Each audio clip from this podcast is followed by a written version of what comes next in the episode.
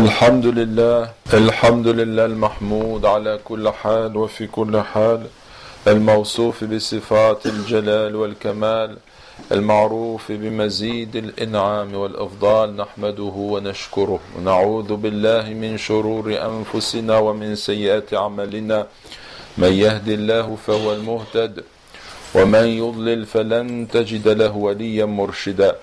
ونشهد أن لا إله إلا الله وحده لا شريك له ونشهد أن محمدا عبده ورسوله وخليله وصفيه وحبيبه صلى الله عليه وسلم. أما بعد أعتق أبو بكر الصديق رضي الله عنه سبعة كلهم كان يعذب في الله تعالى منهم بلال وعامر ابن فهيرة ومنهم بعض النساء اللائي أسلمن فكن يعذبن لإسلامهن.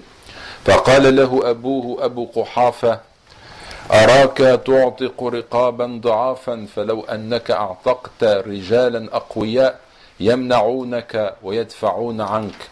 قال أبو بكر رضي الله عنه يا أبت إنما أريد ما عند الله. فنزل قول الله تعالى الذي يؤتي ماله يتزكى وما لأحد عنده من نعمة تجزى إلا ابتغاء وجه ربه الأعلى ولسوف يرضى.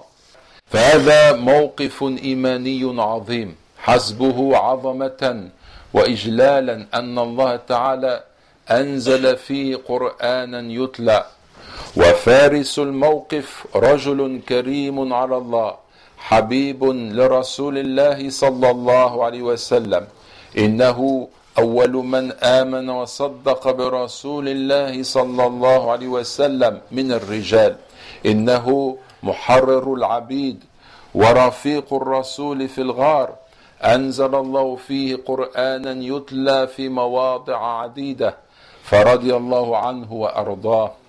وأول دلالة في الموقف هي رأفة قلب أبي بكر رضي الله عنه بضعفاء المسلمين فهو يرق لحالهم ويتأثر بعنائهم وعذابهم ولم يقف الأمر عند حدود التأثر القلبي وتحرك المشاعر بل ارتقى لمستوى العمل فبذل ماله لعتقهم وهذا من هدي الحبيب المصطفى صلى الله عليه وسلم.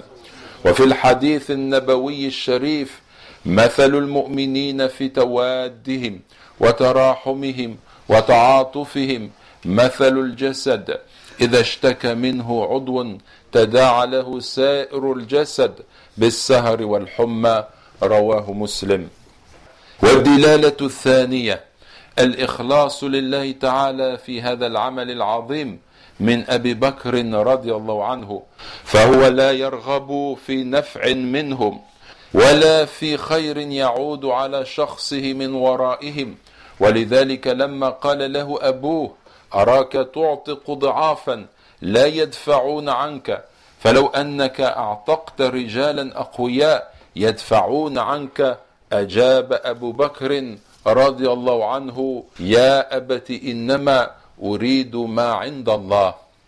إنه يبتغي مرضاه الله تعالى. لذلك أثنى الله عليه وعلى أمثاله في قوله تعالى إلا ابتغاء وجه ربه الأعلى ولسوف يرضى. وهذه حال من أثنى عليهم القرآن من صحابة رسول الله صلى الله عليه وسلم. كل مقاصدهم كانت خالصة لوجهه. من ذلك قول الله تعالى إنما نطعمكم لوجه الله لا نريد منكم جزاء ولا شكورا. ويستفاد من هذا أن الإخلاص سر بركة الأعمال وقبولها عند الله تعالى. والأعمال بدون إخلاص ترجع وبالا على صاحبها. فمن قاتل رياء ومن أنفق رياء ومن علم رياء أخبر النبي صلى الله عليه وسلم عنهم بقوله لسيدنا أبي هريرة رضي الله عنه أولئك أول خلق تسعر بهم نار جهنم يوم القيامة. أولئك أول خلق تسعر بهم نار جهنم يوم القيامة. هذا في مقابل حكمة من قال أخلص النية يكفك من العمل القليل. والدلالة الثالثة أن من سارع في مرضاة ربه سارع ربه في رضاه.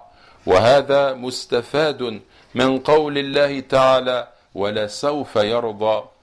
فلا ينال ما عند الله إلا بطاعته والجزاء من جنس العمل.